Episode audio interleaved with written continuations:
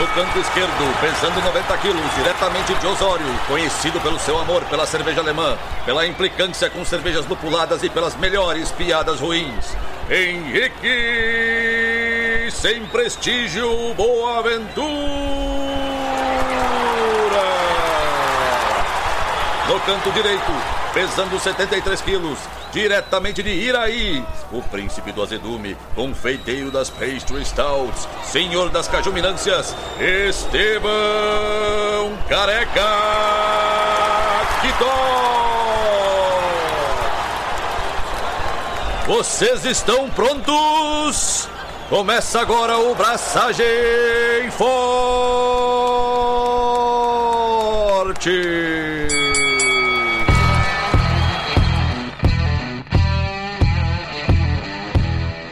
E aí, galera? Estevão da Suricato aqui. Alô, Loite, Henrique Boaventura e Veni Vidi Vici. Viti. Ah, desculpa, Viti. Pra quem não tá vendo, eu tô fazendo o sotaque com a mão. Tem que falar, mano. Tem que falar certo. Veni Vidi Vici. Veni Vidi Viti. Veni Vidi Vici. Assim, tipo, sabe que cada idioma tu fala com uma língua, com um, uma entonação diferente, né? Sim. E, então, eu vou falar sempre assim agora italiano. Vini Vidi Vici. Não, não pretendo falar italiano. Língua brega. Tu gosta de música em italiano, Estevão? Tenho essa pergunta pra te fazer. Tu gosta de música em italiano? Gosto de alguns. Não. Mano, música italiana é brega, velho. Ah, é brega. Tu acha que eu escuto o quê? Eros Ramazotti, velho? Vai te fuder, velho. Eu só pensei em Eros Ramazotti e Pepino de Caprio, velho. E tem outro, tem outro, tem outro. É. Aquele que é um tenor, que é. Como é que é? O Pavarotti? Laura Pausini, cara. Nossa. Não, tu deve escutar. Laura Pausini, velho. Laura Pausini. Laura Pausini. É brega. Meu, tu começa a escutar e tu automaticamente começa a botar uns paninhos bordados em cima das coisas em casa. Tipo, é muito brega, mano. Muito brega. O que tu escuta, Estevão, de música italiana? Andrea Bocelli. Obrigado, Renan. Nossa, mano. Deve ser Bocelli, Botticelli, Bocelli. Bocelli, Bocelli. Quando tem a letra Doble. dópia, duas letras, Dópia, vai se catar! Vai te deitar! quando tem a letra duas, tu faz uma espécie de pausa. Tipo, não é pizza, é pizza. Bocelli. Tem um. quase um, uma pausa. Ah, eu só consigo me lembrar do Bastardos Inglórios. Como é que é? Gorlami. Gorlami. Gorlomi? Lo pronuncio correttamente? Uh, sì, uh, corretto. Gorlomi? Per cortesia, me lo ripeti ancora. Gorlami. Mi scusi con me? Gorlami. Ancora una volta. Gorlami. Mas, Estevão, não estamos aqui pra fazer um curso intensivo de italiano e. Mas só. Qual é a banda italiana que tu escuta, por gentileza? Que canta italiano, tá? Eu escuto mais de uma, mano, mas. Maneskin? Não. Apareceu pra mim no Spotify esses dias, mas não. Mas eu escuto umas coisas diferentes, mano. Escuto rock italiano, escuto. Ah, eu não vou falar. Eu não vou falar que tu vai encher meu saco. Não vou falar. Deixa assim. Agora te compromete. Agora vai até o fim. Não, não, não. Não, não vou, não. Tá, é Laura Pausini, gente. Mas aí, Estevão, o que que você tem feito além de escutar Laura Pausini, Pepino de Caprio e Andrea Bocelli no Spotify? Cara, vamos lá. Várias atualizações atualizantes. Primeiro que dia. Famoso sábado agora, dia 25, tem IPA Day na Cubo, eventinho da Suri. Várias coisas legais. Serva nova. Meu, a New Zealand Haze tá surreal. Surreal. New Zealand Pilsner? New Zealand Haze Double IPA. Estilo novo. Mano, é Riwaka e Nelson Sauvin. E tá, bah, mano, tá top 3 IPAs da vida. Pronto, falei. Opa! Tá muito foda. Expectativas foram criadas. Uhum. Tô empolgado. Provei ela do tanque ontem e tá surreal, surreal. Mas vai ter Seva sem prestígio pra ti também, meu. Vai ter English IPA. Já falei aqui, né? Beer Geek chora e a mãe não vê. Como é que tá, Seva? Como é que tá English? Tá boa, mano. tá boa. Dried Fuggles. Uma ceva pra te tomar o resto da vida. Waka Waka ou... Não, A English IPA. Reis e Riwaka. Ok. Não, na verdade, a ceva pra tomar pro resto da vida é a New Zealand Pilsner. Puta que pariu, meu. Riwaka é muito bom, velho. É muito bom, mano. Não, não vou, não vou engajar. Deixa assim. Mas vão ser 18 IPAs, Palessauro, pra ter uma sourzinha, e New Zealand Pilsner. Com Rio Aquinha, tudo lupulado. Isso vai ser onde, Estevam? No bar da fábrica. No bar da fábrica. Boa. E sem Belgian IPA, sem Belgian IPA. Vai ter Black IPA e English IPA, já tá bom de sem prestígio, né? E White, IPA. não, também não. Mas vai ter Fermi, cinco cervejarias convidadas. Fermi, Koala Sambril, Equilibril, tô esquecendo duas. Everbrew e Trilha. Homebrew. Então vão ter umas cervejarias fodidas aí com umas servas que não tem chegado muito em Porto. Tô numa expectativa falando com o Caio alienígena mais cedo sobre a serva que ele vai mandar. E tô bem, bem empolgado, bem empolgado, bem empolgado. Eu só consigo lembrar do teu toque do celular, mano. Cara, meu toque do meu celular é. Eu vou trocar, eu vou. Porque eu tenho vários áudios. Cada vez que o Caio me fala comigo é. Carequite, alienígena! Ou ou uma versão.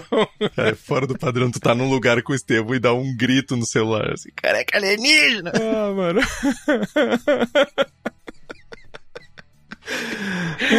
Ai, é muito bom, velho. Bom mesmo. Mas outra atualização para os jovens. Então, quem tá em Porto Alegre, sábado 25, a partir das 3 da tarde, na Cubo, no Bar da Fábrica, só chegar, tem muita selva fuder. E não só as selvas nossas. Tem lançamento, pré-lançamento, selva exclusiva, selva convidada, vai tá massa. Vai ter uns rangos legais também. Pra galera do Rio de Janeiro e região, estamos que a galera reclama, bah, tinha Suri no Grand Marché e tal, comprava barato, conseguia comprar bastante e tal. Em breve, retornando ao Grand Marché, então fiquem ligados. Galera de Niterói aí, vai ser... Vão chegar algumas coisinhas aí. Bastante cubo, distrito, Suri. E ainda com novidades, dia 26, inaugura não, é soft opening do bar novo da Cubo, lá no Bar Shopping Sul. O que que é um soft opening? Soft opening é tipo, precisamos abrir desesperadamente para não tomar uma multa, mas não está tudo pronto. Espere problemas. Tá bom assim ou quer mais honestidade? Bah, mano, eu achei uma honestidade meio visceral até assim. Podia ter dado uma. Podia ter dado uma disfarçada, né, cara? Eu nem pedi isso. Bah, fiquei até me sentindo mal agora. ah, mano, papo reto, né, velho?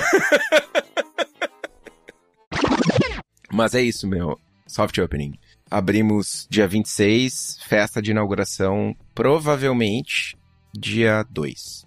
16 torneiras de ceva na zona sul de Porto, com 15 cevas nossas e, e vamos tentar manter sempre uma ceva importada, que é uma demanda da clientela da região ali. E vamos abrir com London Pride.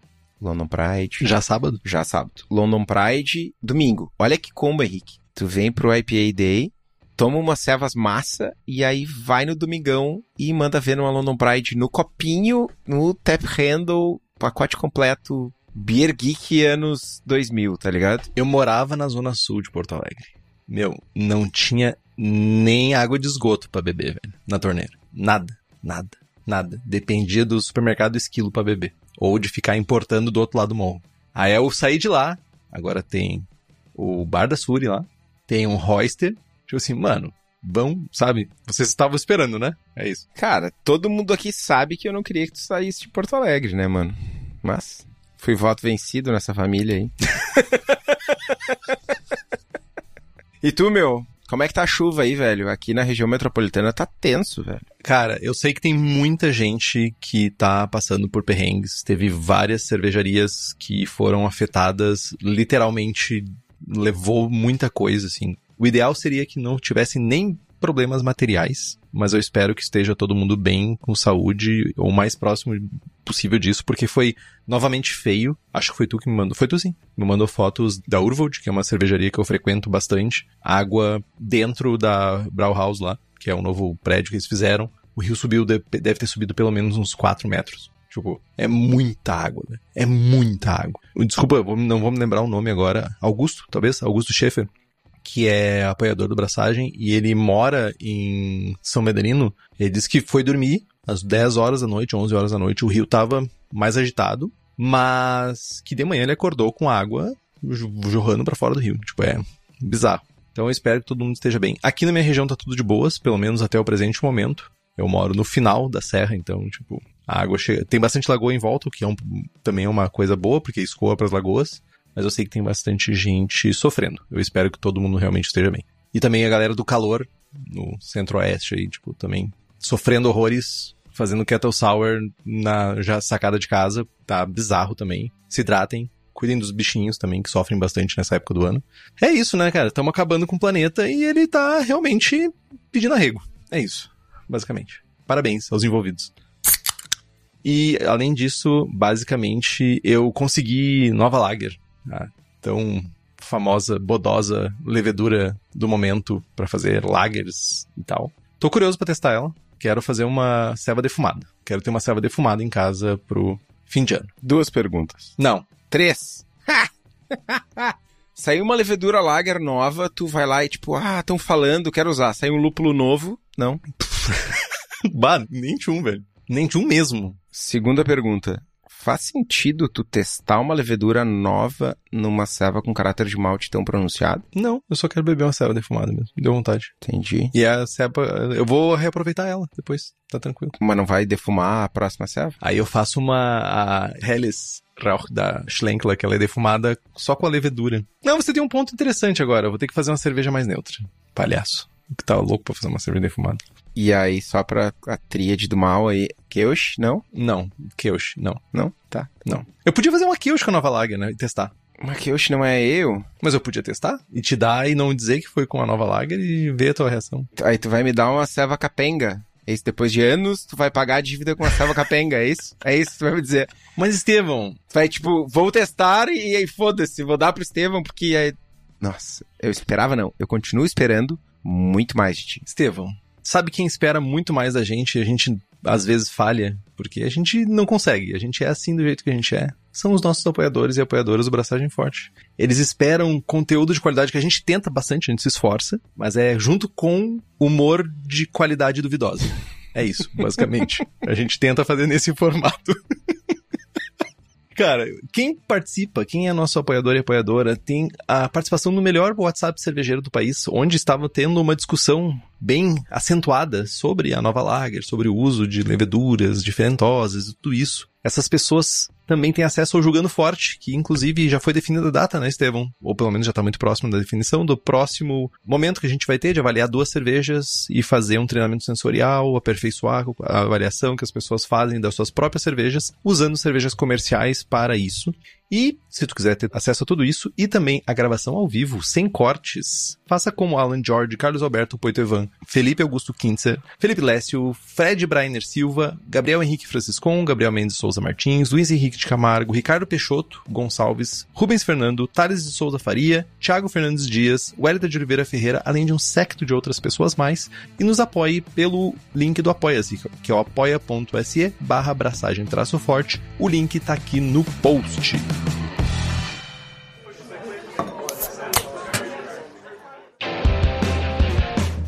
Gente, falamos, falamos, falamos, um monte de gibberish, não vou pedir desculpa por isso, mas o programa hoje, chamado Desventuras em Série, Henrique e Clorofenol, é tipo Lisbela e o Prisioneiro, tá ligado? Tipo, é um título de minissérie da Globo. Mas ela tem uma motivação específica, que é, recentemente eu passei por problemas nas minhas braçagens, que me levaram a fazer três lotes visitarem o ralo, visitarem o sistema de tratamento do esgoto da minha região. E foram três lotes seguidos. Lógico, ao invés de encarar isso como o meu fim de carreira cervejística caseira, Estevão e eu conversamos e tipo, achamos que fazia sentido compartilhar como é que foi a experiência, né? Tipo, primeiro a experiência de jogar três lotes seguidos fora, né? Ótimo, fora. Mas mostrar que dá para sair do outro lado dessas desventuras de alguma forma, né? O problema é que primeiro eu precisava sair do outro lado.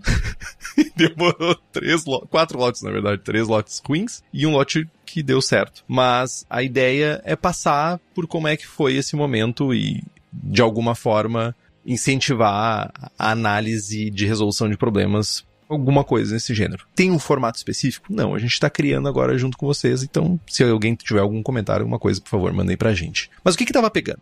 Em resumo, depois de eu, me mudei de casa, mudei um pouquinho meus processos e principalmente mudei equipamento. Eu comecei a ter problema de clorofenol na minha cerveja, um sabor e aroma plástico, medicinal, e eu sou mega sensível para essa desgraça, então, tipo, tava terrível, assim, clorofenol já é terrível para quem não é sensível. E para quem é sensível é uma desgraça. E as cervejas estavam saindo com essa característica. Cara, isso é uma coisa que é bem nítido. Era sabor plástico medicinal, tenho certeza disso. Não era outra coisa. Só coloquei meu nariz em cima do fermentador. Quando estava fermentando, já sabia que tinha uma desgraça criada dentro daquele fermentador, né? Cara, mas antes da gente falar, e eu já tenho dúvidas, questionamentos e tal, mas antes da gente falar das tuas dores e da tua hipersensibilidade para compostos fenólicos, Henrique, eu recebi uma notícia essa semana, a notificação do envio da próxima cepa do clube de assinaturas da Prússia, o Expedição do Lúpulo. Todos os meses, uma IPA com foco num lúpulo diferente, fresca, sem pasteurização, mesmo à base de maltes, lúpulos diferentes. As inscrições reabriram, chamei o pessoal, chama Amanda lá no Instagram da Prússia, que tem lista de espera. E para quem já assinou, é a confraria é semana que vem. Não, é? Não sei. Não vou mentir a data, não vou inventar. Mas acho que é semana que vem. Fiquem ligados.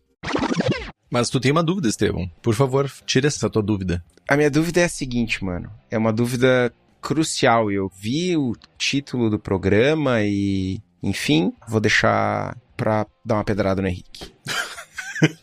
Caramba.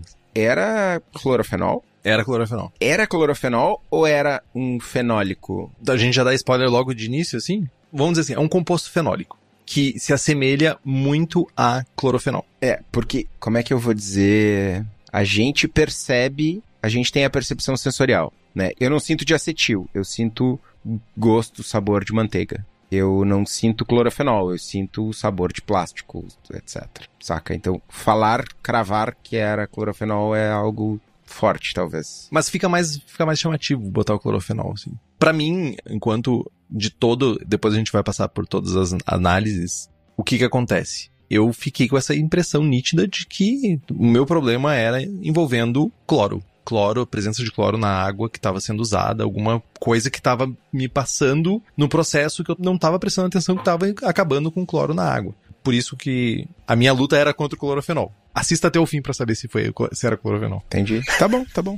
Ouça, no caso, né? Tá, mas já que definimos que, ok, vamos tratar de clorofenol. O que, que é, né? Vamos entender o que, que é o, o clorofenol. Eu até, em algum momento, a gente tem um será que deu ruim sobre clorofenol ou não? Talvez tenha sobre compostos fenólicos em geral. Não me lembro agora de cabeça. Eu acho que a gente teve essa mesma discussão, compostos fenólicos, clorofenol. Enfim, clorofenol é, é um daqueles off flavors que, cara, não tem o que fazer. Não tem jeito. Deu fenólico, deu medicinal, deu. Será que deu ruim cinco fenólicos? Thank you. Deu esse fenólico plástico, baquelite, cabo de panela queimado, enfim, medicinal, não tem o que fazer, é ralo. Tchau, esquece. E os principais indicadores, uh, sensorialmente falando, de presença de clorofenol aparecem tanto no aroma quanto no sabor, que vai ter uma característica que lembra band-aid ou que lembra medicinal. E isso acontece por algumas razões. Majoritariamente por presença de cloro na água. Água de cidades, basicamente, que sofrem tratamento de água, elas recebem cloro como parte do tratamento de água. E isso, esse resíduo de cloro na água vai ser metabolizado pela levedura e lá no final vai gerar clorofenol. A solução para isso é relativamente fácil. A gente tem mais de uma. Deveria ser fácil. Fica a dica, Henrique, ouça esse episódio. A gente pode filtrar a água da rede. A gente pode usar água fervida previamente para volatilizar o cloro, ou a gente pode usar água sem cloro. Né? Basicamente são essas alternativas. Tem alguns casos específicos de águas que têm muitas cloraminas, e a cloramina não é retirada tão eficientemente, ou, ou majoritariamente não é retirada pelos filtros, nem pela fervura. Enfim, tem um que aí. Cara, 99,9% dos casos, filtro de carvão ativado ou ferver a água previamente resolve o problema. Fiquem até o final do episódio. Até mesmo deixar a água na panela de uma noite pro dia, o cloro é muito volátil. Tem alguma outra possibilidade? Tem uma outra fonte de compostos fenólicos que é o uso de mangueira, principalmente mangueira que não é a tóxica, né? Vamos, vamos falar real, né? Todo mundo aqui usa mangueira de jardim, ou já usou em algum momento, pelo tamanho, pela facilidade e tal, para encher a panela de água no início do processo, enfim, né? E aquela mangueira que, sei lá, pega sol o dia inteiro, que tem aquele cheiro de plástico, enfim. Nojento que só a mangueira nova sabe ter e tal. E é um problema porque esses compostos podem ser arrastados pela água para nossa panela, para nossa produção, e isso acabar passando para a cerveja finalizada. A solução é óbvia aqui, é usar a mangueira alimentícia, silicone principalmente, e está resolvido. E a gente ainda tem uma outra fonte de fenólicos, que é a contaminação por bactérias. Ou levedura selvagem. Ah, meu, olhei para todas as etapas do processo, não achei, vou começar a pensar em contaminação. Né? E aí, para solucionar problemas de contaminação, a gente soluciona para lotes futuros, né? E a gente olha para revisão de processo de sanitização. Ah, cara, rosca, torneira, mangueira, enfim, um milhão de possibilidades. E aí a gente tem vários caminhos aí, né? Dependendo do tipo de contaminação e do tipo de equipamento que a gente usa principalmente. Mas, Henrique, deixa eu te compartilhar uma informação importantíssima que eu esqueci de compartilhar no início do episódio. Por favor. Está marcada para a semana que vem, lá na Cubo, a seleção da safra 2023 de Strata pela Hops Company. Olha aí, hein? Eu estou em polvorosa. Mano, cara, a gente vai ser, eu acho que a última, ou uma das últimas cervejarias a fazer a seleção. Tô vendo geral fazendo seleção país afora e tô numa ansiedade, ah, sem tamanho. Falei diversas vezes nos últimos dias com o Thiago e com o Eugênio. Tem muita coisa massa vindo. A seleção dos lotes lá nos Estados Unidos foi fantástica. O Thiago já me deu vários spoilers e tô nervoso. Vai ser massa, vai ser massa. E para vocês que, assim como eu e não como o Henrique, se pilham com lúpulos novos, cara, sabores diferentes, lotes exclusivos, tudo isso, entre em contato com a Hops.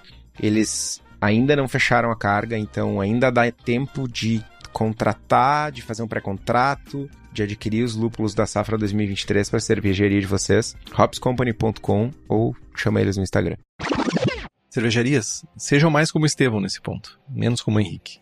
Enfim, voltamos ao problema. É difícil falar isso, me dói.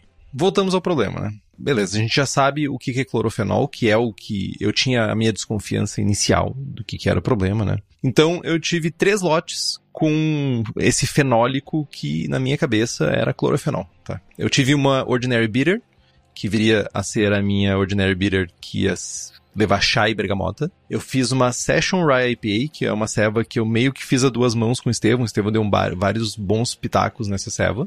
E depois eu fiz uma Ordinary Bitter de sacrifício para tentar identificar o problema. Então foram três lotes e foram essas três cervejas que foram afetadas mais tempo. Tu desmarcou a Session Rye IPA do BJCP Score? Ah, tá. Não, nem cheguei. Eu só marco quando tá pronta, né, mano? não sou com mau caráter que nem umas pessoas que fazem cerveja à custa dos outros, hein? Mas, tipo, tudo bem. Sem dizer nomes no caso, né? De boa, de boa. Só tava perguntando. Não, não faço essas coisas. Tipo, tem um, tem um caráter, lá. Entendi. Alambique, tu vai desmarcar? Eu fiz a cerveja. Tá pronta? Ah. Tu já tomou ela? Cara, eu vou sempre lá e peço a cerveja, tipo, otário. A análise do problema, então, Estevam. Gente, eu não vou mentir para vocês, mas no primeiro momento, na primeira vez que eu senti esse clorofenólico, esse fenólico desgraçado, veio um sentimento muito desgraçado, sabe? Que é um sentimento que só o ser humano tem essa capacidade de sentir que, tipo assim, falhei, tá ligado? Tipo assim, que merda, falhei. E não é um falhei do tipo assim, risquei um fósforo e porra, apagou. Meu, vou lá e risco outro, tá ligado? Em um segundo. É tipo, 5 horas, 5 horas não, sei lá, 3 horas de braçagem e mais não sei quantos dias de fermentação. É, isso é o que dói mais, tá? Se fosse uma coisa rápida, doía menos. Mas eu faço cerveja há muitos anos e eu nunca tive problema de clorofenólico. Nunca tive. Nenhuma vezinha sequer eu tive problema de clorofenólico. Nunca tive uma contaminação que tivesse um caráter fenólico na minha cerveja, a não ser que eu estivesse colocando uma cepa fenólico positivo, uma POF positivo. Mas, tirando isso, nunca tive esse problema. Aí deu aquele desespero. Deu ódio. Eu passei por todos os estágios da. Como é? Stages of griefing, como é que é? Me esqueci agora. Tipo. Enfim. Passou esse desespero, passou o ódio, vontade de desistir. Eu fiz o que, eu tinha que fazer realmente, né? Tipo, cerveja pro ralo e voltei pra prancheta para ver o que, que aconteceu de problema, né? Então, a primeira coisa que eu fiz para analisar foi qual foi a diferença entre o último lote que eu fiz com problema, sem problema, com esse último lote que tinha problema. Então vamos lá. Primeiro lote problemático. O jogo já não estava muito ao meu favor, confesso, porque eu já tinha feito várias mudanças entre o último lote com sucesso e o lote problemático. Eu mudei o meu equipamento para ser 100% elétrico. Eu mudei a torneira que eu fazia captação de água e eu adicionei um medidor de fluxo de água no meu filtro. Então, como o Estevão sempre disse, a gente fazer pequ... a gente sempre fala, faça pequenas mudanças no seu processo. O Henrique foi lá e fez o quê? Não seguiu sua própria recomendação. É soberba, né? Tipo, a arrogância e a soberba de quem faz cerveja há muito tempo imperou nesse caso. Eu nunca tive problema. Por que, eu ia começar a ter problema agora? Eu usava água de Porto Alegre, cara. A água de Porto Alegre tem gosto de morte. Eu tô numa cidade que tem uma água limpíssima. Por que, que vai dar problema? Enfim, revisei toda a parte elétrica, procurando por algum tipo de caramelização, algum queimado na resistência, resto de plástico que poderia ter ficado durante a montagem, alguma coisa que pudesse ter contato com o mosto, que nessa parte elétrica que poderia ser responsável por esse fenólico de alguma forma. Nada. Zero limpíssima. Minha resistência foi muito bem projetada, ela não carameliza, nem suja, para vocês terem ideia, assim, nem fica muito suja. Eu passo uma, uma esponja no, no, lado macio e resolve. A torneira de captação, apesar de ela ser diferente, não, ela está na mesma rede. Ela é alimentada pela mesma rede. Então, teoricamente, não deveria ter problemas. Ainda mais que eu uso um filtro duplo de carvão ativado. Aí, virei meus olhos pro medidor de fluxo Xing Ling que estava ali, me espreitando. Tava ali dizendo assim para mim: sou eu a culpa do seu problema. Aí, adeus medidor e bora pro próximo lote, né? Tipo, tirei o medidor e deixei o meu filtro como ele nasceu na vida dele, sem nada para controlar. Cara, independente de ser o medidor ou não, e a gente já vai descobrir, uma coisa que tu, cara, não erra, não tem erro, mano. É comprando levedura na Levtech. Levedura ale, levedura lager, brete, bactéria, o lugar certo é a Levtech. Tem de tudo para cervejaria, tem consultoria, tem levedura, tem levedura para outras bebidas, para hidromel, para cidra, whisky, para cachaça. E para quem é caseiro, tem uma infinidade de leveduras. Cara, essa semana tinha, cara, umas promoções. Eu confesso que eu fiquei surpreso, até fiz umas comprinhas a mais porque os descontos estavam, cara, para te abraçar, trouxa. Impressionantes. Entrem lá, levtech.com.br e façam as compras de vocês. Não sejam como o Henrique, que é uma pessoa ruim. Eu braço, né?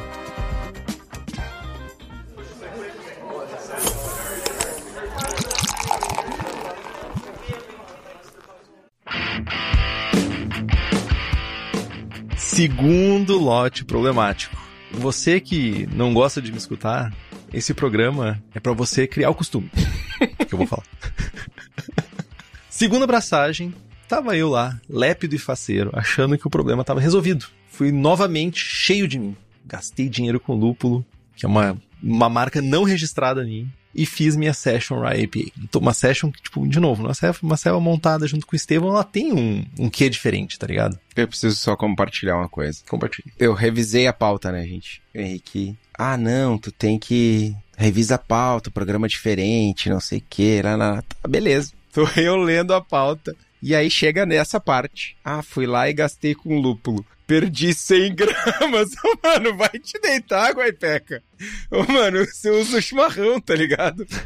Idiota. Porra, velho.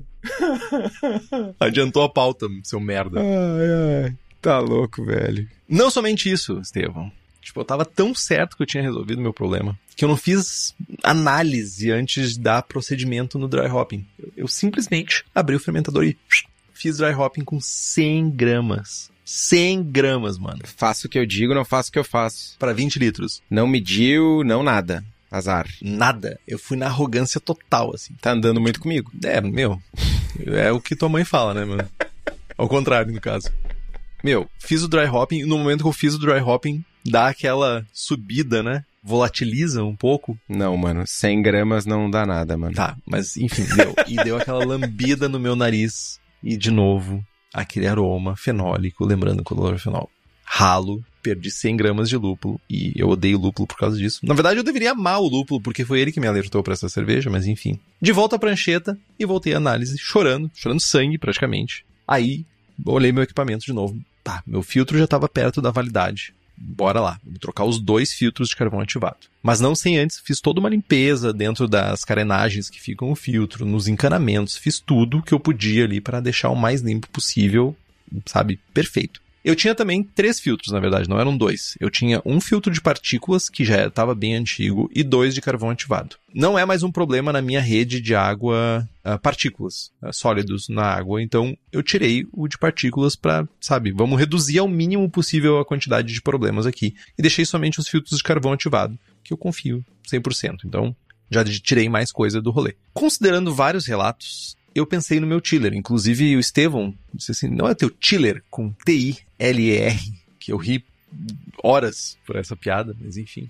E apesar de que não estava tendo mudanças aparentes no volume nem na densidade, podia, sei lá, ter um micro vazamento, uma rachadura que estava entrando um pouco de água no resfriamento e seria o suficiente para ter esse fenólico barra clorofenol. Testei o bichinho isolado, botei ele em cima de um papel, inclusive seco, Coloquei ele em cima de uma folha de papel, liguei, fiz pressão, segurei a mangueira para ver se pressurizava. Nada. Nenhuma gota vazava daquela desgraça. Mangueiras todas sem vazamento, testei todas elas para ver se estava pingando, sabe? Já, já vi alguns chillers com a galera com uma mangueira mal conectada que ficava pingando gota dentro do mosto. Não era meu problema também. Então, tava tudo certinho. Eu assim, beleza. Confiança abalada, mas troquei os filtros. Meu problema é os filtros vamos pro terceiro lote. Mas tu quer fazer uma pergunta, Estevam? É, a dúvida era essa. Tu fez o primeiro lote, deu clorofenol. Tirei o medidor de fluxo, que é o que eu achava que tinha problema. Aí tu fez o segundo lote sem o regulador de fluxo. E daí eu comecei a excluir coisas. Deu problema. Deu problema. Aí tu foi fazer o terceiro lote com filtros novos. Exatamente. Agora vem o terceiro lote problemático. Mais cauteloso, sentindo raiva do mundo, eu fui lá, cheio de esperança e com raiva pro terceiro lote. Dessa vez, eu decidi, ah, não vou gastar, né? Tá louco. Eu peguei malte Pilsen e eu peguei uns maltes especiais, acho uns Crystal que eu tinha em casa e uns maltes torrados que eu tinha e vou fazer uma bitter com que eu tenho em casa, que é um ordinário bitter com que eu tenho em casa para não gastar e testar para ver se realmente essa cerveja vai sair direitinho. Né? Se der certo, saiu uma cerveja, alguma cerveja. Se der errado, eu me sinto menos mal apesar de que eu me sentia mal também. Todas as correções, fui novamente para abraçagem, fiz tudo certinho, tudo no grau. Fermentador, nem me preocupei em controlar a temperatura, baixei a temperatura para uns 24, 23 graus, acho que foi. Fiz um pitch mais alto de levedura para compensar isso. Minha questão é que eu queria resolver o problema do clorofenol. Eu queria garantir. Ah, a cerveja ficou muito esterificada. Ficou sem clorofenol. Resolvi meu problema. Era isso que eu queria. Fermentação rápida. Foi uma cerveja de 1030 tiro uma amostra do fermentador. Eu tenho aqueles pipetadores gigantes de vidro. Enfiei o pipetador lá dentro. Tirei uma amostra, botei no copo, botei no nariz. Desgraça do clorofenol. Desgraça. Terceiro lote. Terceiro ralo. Terceiro ralo. Cheio de lágrimas nos olhos. Eu virei pra Carolina, minha esposa. Sabe, tipo, eu tava desistindo do meu hobby já. Eu ia começar a fazer, sei lá, pintura rupestre. Eu ia cortar grama por hobby, tá ligado? Alguma coisa do gênero.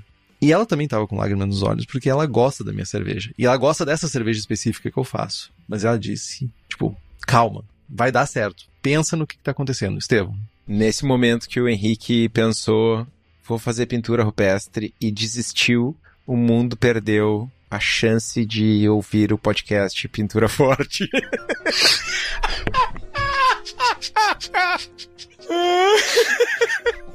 ai, ai. Melhor timing possível pra piada, o Henrique tomando chá, velho. Pintura forte ou boa, mano. Ah, velho. Cara, aí, seguindo recomendação da minha esposa, assim, ah, por que não manda uma mensagem pra minha cunhada, que ela é uma engenheira química de mão cheia, para ver se eu tava deixando passar alguma coisa, se tinha alguma coisa tão específica na minha água ou no meu processo que, tipo, poderia estar tá passando no filtro de carvão ativado e que tava resultando nisso na cerveja. Tipo, sabe? E ela disse: não, é, é cloro. Clorofenol é cloro. Tem que ter cloro presente para dar esse, esse rolê. Aí eu sentei e eu fiz toda uma retrospectiva de processo, equipamentos e tudo que passou, sabe? Tipo, tudo que mudou desde o meu último lote bom. Inclusive, eu lembrei de quando eu fazia Seven em Porto Alegre. Aí fui pensando, escrevendo, lembrando, desenhando, sabe, de, de alguma forma mentalmente as diferenças que tinha entre os dois processos, sabe? Tipo, o que que tinha e o que que não tinha, sabe? E aí eu fiquei pensando na torneira e no filtro, sabe? Tipo, fui por exclusão e cheguei na torneira e no filtro, sabe? Eu peguei a mangueira que conectava o filtro à torneira, ela tava um pouco, eu admito, ela tá um pouco sofrida. É uma, cerve... é uma mangueira que já tem anos de uso, porque ela ficava na minha casa, Porto Alegre, a minha casa em geral em Porto Alegre não pegava sol. Então, tipo, a mangueira, consequentemente, não pegava sol também, ela não sofria é, efeitos do sol para ficar com aquele cheiro bem característico de mangueira, né? Daí, cara, testei, aí fiz, botei, conectei ela no filtro, tirei uma amostra e fi, peguei aqueles medidor de cloro de aquário sem presença de cloro na, na água. Boa.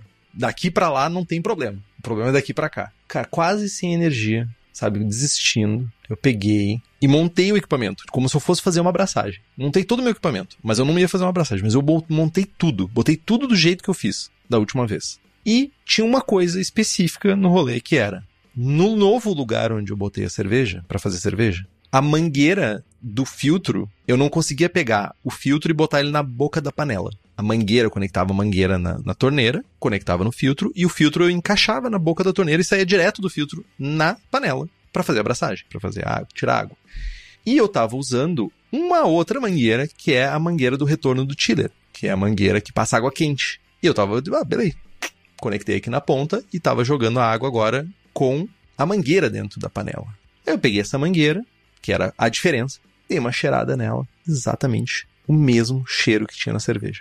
Exatamente o mesmo cheiro de vinil, plástico vagabundo, meio medicinal, assim. Disse assim, maldito, maldita coisa é o aroma que tem na minha cerveja. Aí eu quase pegando um facão pra picotear a mangueira, mas não fiz isso porque eu uso ela no meu chiller. Cara, eu fiz análise. Eu tenho uma mangueira que ela não é atóxica, ela não é feita para altas temperaturas, e eu usava ela no retorno do chiller, que passa água a 90 e tantos graus.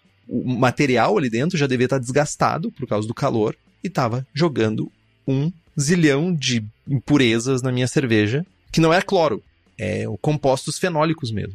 É um composto fenólico, eu não sei dizer qual exatamente que dá esse aroma, mas é, é uma, um componente que não sai da cerveja. Não é que nem o cloro que tu ferve e o cloro evapora.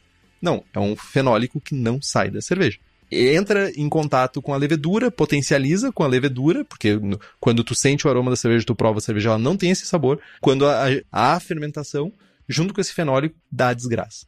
Cara, eu já tava desacreditado, né? Eu disse assim, não, só pode ser isso. Mas eu já não tinha tanta, de certa forma, tanta. Convicção. Convicção, obrigado. E eu fui pro quarto lote. E foi a minha redenção tava abalado, mas eu tava, meu, vou resolver, eu tenho um podcast de cerveja, eu não posso ser, eu preciso resolver isso. Fui lá. Aí dessa vez eu fiz uma Ordinary Bitter, que eu disse, não, dessa vez vai dar. Fiz, fiz abraçagem, botei para fermentar, comprei uma mangueira de silicone para conduzir água até a panela, sabe? Tipo, comprei, mudei todo o processo de mangueiras. Mangueira de silicone, no grau. Paguei um rim, mas mangueira de silicone. Abraçagem ok, fermentação ok. Primeira amostra que eu tiro, mais cagado que criança. Meu, tirei, botei no copo, olhei, sabe, antes de cheirar, antes de analisar aquele copo, fiquei olhando para ele e disse assim: vai dar. É, hoje é a redenção. Peguei o copo, botei no nariz, nada. Hum, aroma de fermentação só, porque eu peguei no meio da fermentação ainda. Tomei um gole, milagrosamente limpo. Milagrosamente não, né? Porque teve todo um processo para chegar aquilo ali. Mas, finalmente, eu tirei o peso das minhas costas e voltei a dormir de novo, que nem uma criança. Mas o meu erro, Estevão, foi que eu poderia ter comprado muito mais fácil essa mangueira se eu tivesse lembrado da cerveja da casa. Eu poderia ter pego a mangueira de silicone que eles mandariam para minha casa, porque eles fazem isso. Eles têm todo o equipamento para você fazer cerveja em casa, inclusive mangueira de silicone. E se tu quer ter acesso a tudo isso e mais, acesse o site cervejadacasa.com e fica por dentro. Cara, depois de ouvir esse relato comovente e de só pensar que tu perdeu todo esse tempo fazendo cerveja, jogando no ralo e não fez uma queijo para mim, eu diria várias coisas. Primeiro de tudo é um questionamento, assim, é o que que causou o teu problema.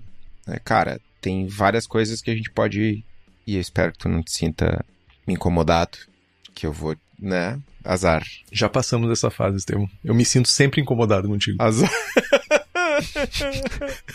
Cara, muitas mudanças ao mesmo tempo. Equipamento, lugar, casa. Cara, se tu tivesse feito umas três que hoje para mim tinha tempo de testar, né, coisas não, mas não fez. Então, muitas coisas diferentes ao mesmo tempo, né, sem conseguir analisar os impactos. Eu não vou usar arrogância, mas é essa ideia de que a gente sabe o que tá fazendo. Vaidade. É, Cara, dá o nome que tu quiser. Todo mundo tem um pouco disso. É tipo, sempre fiz assim, sempre deu certo. Vou fazer igual e fiz igual. E é aquela coisa, dá o erro. Não, mas eu fiz tudo igual. Aí tu vai ver, não tava bem igual, né? Mas o cara não. Então tem um pouco disso, assim, de, de vaidade, né? De não analisar friamente os fatos. E essas mudanças de processo no meio da abraçagem, né? Acho, acho que tu poderia ter tido um resultado. Tu poderia ter consertado o teu problema mais cedo. No cenário ideal, não tido o teu problema. Mas no fim das contas, gerou um bom case de análise pro episódio aqui. Eu só fiquei pensando que, cara, será que a gente vai ter que estragar outras cervejas para ter outros episódios da série? Talvez a gente possa pegar relatos de outras pessoas, ou a gente pode falar com o pessoal que faz cerveja para ti. Que trouxa, velho. Mas o pessoal que faz cerveja para mim foi bem treinado por mim, não dá nada errado lá. Nunca. Nunca. Nunca. E se dá errado foram eles que fizeram, então tá tudo certo. Ah, então o louro é coletivo. Não, o, é, o louro é coletivo, o problema é deles. Não, o louro é meu, o erro dos outros, é isso aí. Entendi. Mas, cara, seguindo na crítica construtiva, talvez o teu processo não tenha sido o processo mais rápido, né, de analisar o problema. Com certeza foi, chegou à solução, parou, analisou e tal, mas tem uma ferramenta, nem, nem sei se dá pra chamar de ferramenta. Processo? Hum, ok, uma ferramenta, que é o, o diagrama, muitos já devem ter ouvido falar. Diagrama de causa e efeito, espinha de peixe, 6M, gráfico de Chikawa, diagrama de Chikawa. Cara, é um método de análise e solução de problemas extremamente simples, extremamente intuitivo e que todo mundo pode fazer em casa e pode encurtar esse processo e em vez de fazer quatro cervejas para ter uma boa, tu pode identificar o teu erro mais cedo. Basicamente, tu estabelece qual é o teu problema. No caso do Henrique, era a presença de sabor de fenol na cerveja, indesejado na cerveja. E aí tu olha para o teu processo sobre seis aspectos. E aí, tu 6M vem do português lá, porque são seis palavras em português. Método, medição, meio ambiente, mão de obra, máquina e material. Método. Método fala sobre o método de execução dos processos que tu tá fazendo. A abraçagem, a fermentação. Medição fala dos equipamentos que tu usa para fazer as medições. Por exemplo, um problema o problema do Henrique ah, é clorofenol. Mas qual é a ferramenta de medição que o Henrique está usando? A ferramenta de medição é o paladar, é o sensorial dele. E o sensorial dele está indicando clorofenol ou está indicando fenólico? É, o Henrique usou a ferramenta de medição dele da maneira errada, porque a interpretação ideal seria compostos fenólicos, não clorofenol. Né? Tô me expondo pra caceta com esse programa, mas é isso aí. É do jogo, mano. É do jogo. Meio ambiente. O problema real do Henrique, né? O Henrique começou a relatar que ah, eu montei o meu equipamento do mesmo jeito que eu montei no dia da abraçagem. Cara, ele tá olhando pro ambiente dele. Ele tá olhando para a disposição das coisas à volta. O que no meu ambiente impacta o meu processo. No caso do Henrique, o ambiente novo era a torneira estar mais longe que gerou uma necessidade de usar uma mangueira nova. A mão de obra, o outro M ali, é, cara, é o peãozinho lá, né? O Henrique, o que, que o Henrique, o Henrique tá bêbado? Jamais. O Henrique tá com sono? Jamais. Jamais com sono? Enfim. Né? O que, que o Henrique pode ter executado de maneira diferente? Ah, é a máquina, é, é a resistência do Henrique que pode ter queimado o grão. É um exemplo de um problema que pode acontecer. E o material é a matéria-prima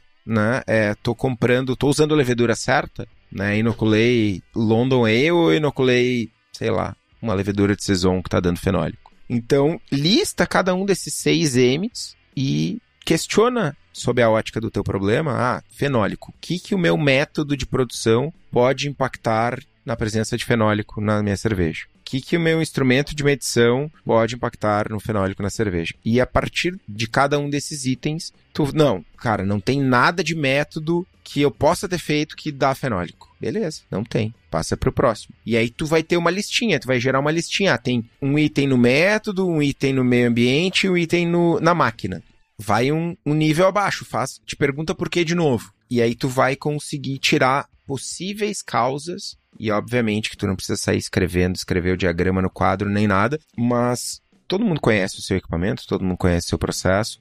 Só organizar o pensamento de uma forma lógica já vai te dar um, sabe? Vai atalhar. O Henrique, do primeiro para o segundo lote, ele poderia ter identificado a mangueira se ele tivesse utilizado esse método. Poderia. Uma coisa interessante é que depois eu fiz uma análise. Eu tenho um brother que ele me dava cerveja que consistentemente a cerveja dele tinha gosto de plástico. Consistentemente a cerveja dele tinha gosto de. Sabe, plástico usinado de copo? Copo descartável. Aquele copo mais vagabonde. Tem aquele cheiro desgraçado, assim, sabe? A cerveja dele sempre tinha esse aroma e sabor para mim. Sempre, sempre. Não mudava a levedura, mudava a receita, mudava tudo. Sempre era o mesmo sabor. E aí um dia eu fui ver o brother fazendo ceva. E ele, ele tinha uma, uma régua que ele tinha feito especificamente para a panela dele, com o volume, ele botava lá dentro, só que era uma régua de acrílico, que ele enfiava no mosto quente e na fervura. A régua já tava assim, saca? Tipo, a régua já tava torta por causa do calor. E a cerveja provavelmente tava recebendo toda aquela impureza da régua, sabe? O meu problema com a mangueira não era muito diferente disso. A diferença estava relacionado ao momento que estava ocorrendo essa transferência de aroma e sabor. Era na mangueira, com água do filtro. Porque basicamente a mangueira já estava sofrida com isso. Achei legal que várias pessoas comentaram aqui, tiveram problemas também de fenólico com gosto de borracha, cheiro de queimado, coisas assim. E também passaram um, dois lotes até conseguir resolver o problema. Então tem mais gente que passa por isso. E eu acho que essa é a intenção. Talvez vire uma série? Não sei. Mas ah, se alguém quiser compartilhar um problema que a gente possa tra transformar no programa, bora lá. Mas o problema de uma pessoa pode ser problema de mais pessoas. E eu certamente concordo com o Estevão. Se eu tivesse essa visibilidade de, ah, vamos sentado no início, deu o primeiro problema e vamos analisar. E se eu não tivesse mudado tanto, sabe, tantas mudanças, ajudaria bastante a não chegar no mesmo problema. Essa é a conclusão do He-Man, Cintia. A conclusão do He-Man é não mude tanto e seja mais metódico quanto a análise do problema. Eu tenho dois comentários ainda, um sobre fenólico. Problema de contaminação é bastante comum a gente ter fenólico, principalmente há mais tempo era bem mais comum, contaminação em garrafa. Contaminação por levedura selvagem em garrafa com priming. Cara, hum. era de uma em cada três, velho. E é tipo garrafa suja, mal limpa, e aí, só voltando no 6M, né? O método de limpeza utilizado para limpar a garrafa deixava sujeira, não era feito adequadamente, enfim. E a outra coisa é sobre. O Fred perguntou da pá cervejeira de Tecnil. Cara, teoricamente não tem problema, não dá nada. Ela é resistente a calor, a não ser que tu raspe, faça, sei lá, lixe ela no canto da panela, mas uh, teoricamente ela não tem problemas com calor. Cara, é triste, velho. Eu não sou a pessoa que vai jogar um tanque fora e vai filmar e vai postar no Instagram e tipo, não, cuidamos da qualidade das nossas cervejas. Essa cerveja aqui não deu certo e a gente vai jogar fora. Eu acho isso, acho muito bad. Não faria, não faço. Mas recentemente, este ano, jogamos um tanque de selva fora. Já tem mais um programa! E... Não, não, não, não, não. Vamos chamar de Laux, o nome da pessoa que passou pelo programa. Prats. Ah, velho. Triste. Ô, mano, deixa eu aproveitar a tua sapiência quanto ao método Ishikawa. A Priscila falou que ela comprometeu um fermentador guardando coisas nele. Ficou com cheiro de plástico horrível e passou pra cerveja. Onde é que se encaixaria aqui nessa análise? Tipo, é parte de máquina ou seria. É máquina. É o equipamento utilizado para fazer a selva que tá com problema. No caso, o fermentador, né? Entendi. É máquina daí. O fermentador tem problemas. E é em ordem? Quando tu faz análise, tu faz nessa ordem mesmo? Ou é, tem alguma outra ordem? Ou tu pode seguir outra ordem? O diagrama é chamado de espinha de peixe porque tu bota na direita ou na esquerda, enfim, faz um quadradinho, desenha o teu problema, traça um risco na horizontal, três risquinhos na diagonal para cima, três risquinhos na diagonal para baixo. Parece uma espinha de peixe. E aí cada risquinho desses tu bota um dos M's ali. Mantendo o HF. É, também. E aí tu desdobra, né? Normalmente tu usa. Vamos lá, como é o meu método? Tem algo no meu método que pode impactar? Tem. Tem uma mudança no meu método que pode impactar? Tem uma mudança? Tem. Não necessariamente uma mudança, mas no caso do fermentador. Tem alguma coisa no meu equipamento que pode trazer. Era fenólico também o problema? Era fenólico. Tem alguma coisa no meu equipamento que pode trazer fenólico? Sim. O quê? Componentes plásticos mangueiras. Algum contaminante impregnou no fermentador. E aí tu vai para cada sim, tu te pergunta de novo se existe essa possibilidade. E aí tu vai riscando. Não, a medição não tem nada. Toda a minha medição é perfeita. Não mudei nada, sempre fiz assim, os equipamentos estão calibrados. Show. Beleza. Não tem problema, não tem problema. Parte para a próxima. É basicamente isso. Muito interessante. É uma maneira de organizar o pensamento para fazer uma análise lógica para identificar a causa raiz do problema. E não vou mentir. Na hora ali que acontece, quando tu pega. Cara, dá um desespero desgraçado. Acho que foi o Rodrigo que falou que ele tem a tendência a tentar resolver o problema e não mandar direto pro ralo. Assim, ó, vamos lá. Fenólico, medicinal, fenólico, plástico, fenólico, dependendo, borracha queimada, coisas assim, não vai sair da cerveja. Aquilo ali vai se manter na cerveja, não tem jeito. Meu, se tu blendar aquela cerveja com outra cerveja, tu vai ter duas cervejas com problema. Porque o limiar de percepção é muito baixo. Eu tenho um caso para falar de fenol aí, sem citar nomes. Vai, começou a alimentar. Tem uma cervejaria. O Zonta não tá aqui, né? Não tá. Tem uma cervejaria. Só, só um parênteses antes. O Márcio comentou uma coisa bem interessante. Importante definir corretamente o problema. No caso, pensando que era clorofenol, acabou afetando a análise inicial. Perfeito, Márcio. Excelente colocação. É, exatamente, né? Teu problema não é clorofenol, teu problema é a percepção de um caráter fenólico inapropriado. Que levou a de clorofenol. Tem uma cervejaria que fez milhas de litros de Pilsen e vendeu como vais. Opa! Errou a levedura? Sem nomes. Não. Pior que não. O que, que a pessoa fez pra gerar uma Pilsen... Não sei, mano. Não sei. Pilsenzinho. Pilsen. Pilsen. não. Weilzen. É foda, velho. Acontece. Não deveria, mas acontece muito. É, é, cara, o ambiente comercial é voraz, né? Eu diria.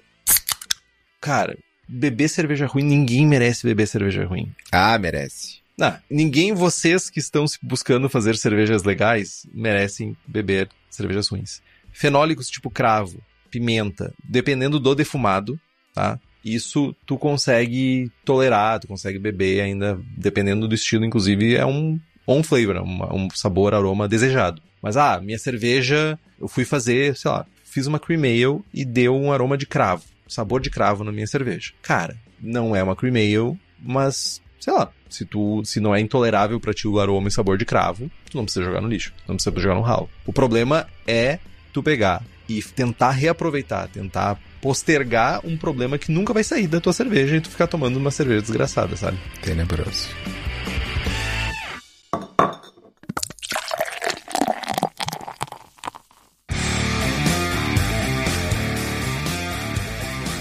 Então, Estevão, temos uma análise. Primeiro, tipo, obrigado. Eu aprendi muito o método do Ishikawa e eu certamente usarei ele em outras soluções de problema também. E eu espero realmente não ter mais problemas de braçagem. Porque eu quero focar somente em fazer cerveja, não em. Mas, como sempre, o que eu acho mais importante é a gente compartilhar as nossas experiências eu duvido que alguém pense que a gente não passe por perrengue fazendo serva. Duvido. Que, ah, não. Nossa, tu tá louco. Ah, não, os, os dois fazem serva, meu, toda serva é 45, tá ligado? Mano, não é assim. A vida é ruim. Não, não, mano. Certamente tem pessoas que pensam isso. O que no pior cenário pensam assim: não, esses dois são os fanfarrão e ficam falando que só fazem cerveja boa. Esse comentário certamente existe. Não, eu não faço. Certamente. Tu tá louco, velho. Mas a- média é boa, tá? A média é boa. Mas pode ver que eu baixei minha média feiamente nos últimos lotes. Ô, mano, mas deixa eu fazer um, um comentário completamente a meu respeito. Faça um comentário, Estevam. É a meu respeito ou teu respeito? A meu respeito. Várias pessoas chegam na Cubo e aí, meu, tô visitando a primeira vez, ou o que que eu tenho que tomar?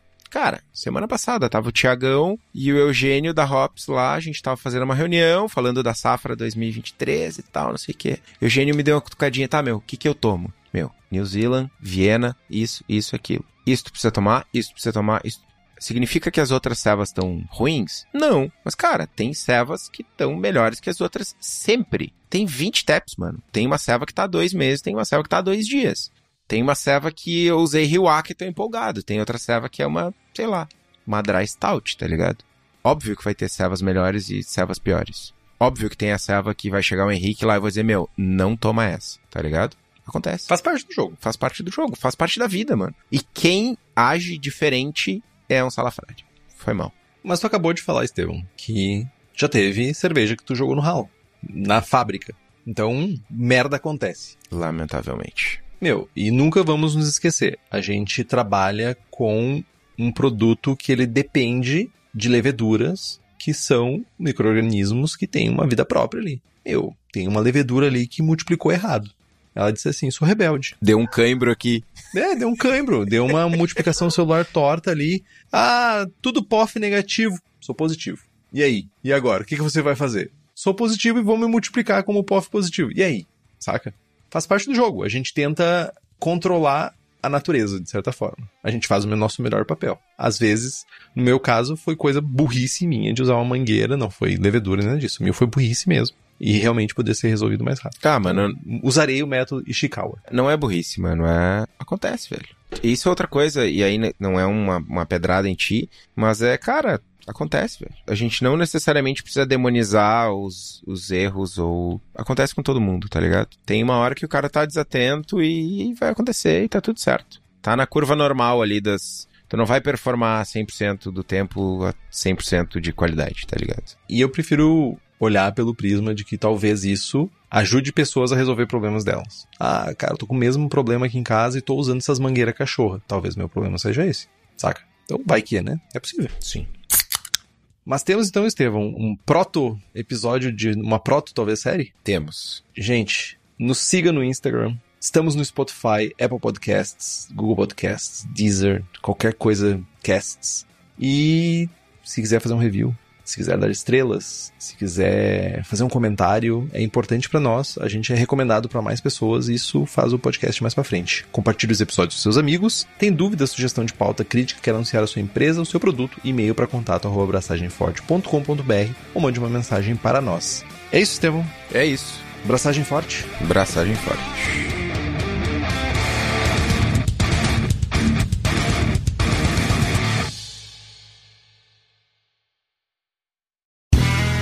Este podcast foi editado por Play Áudios.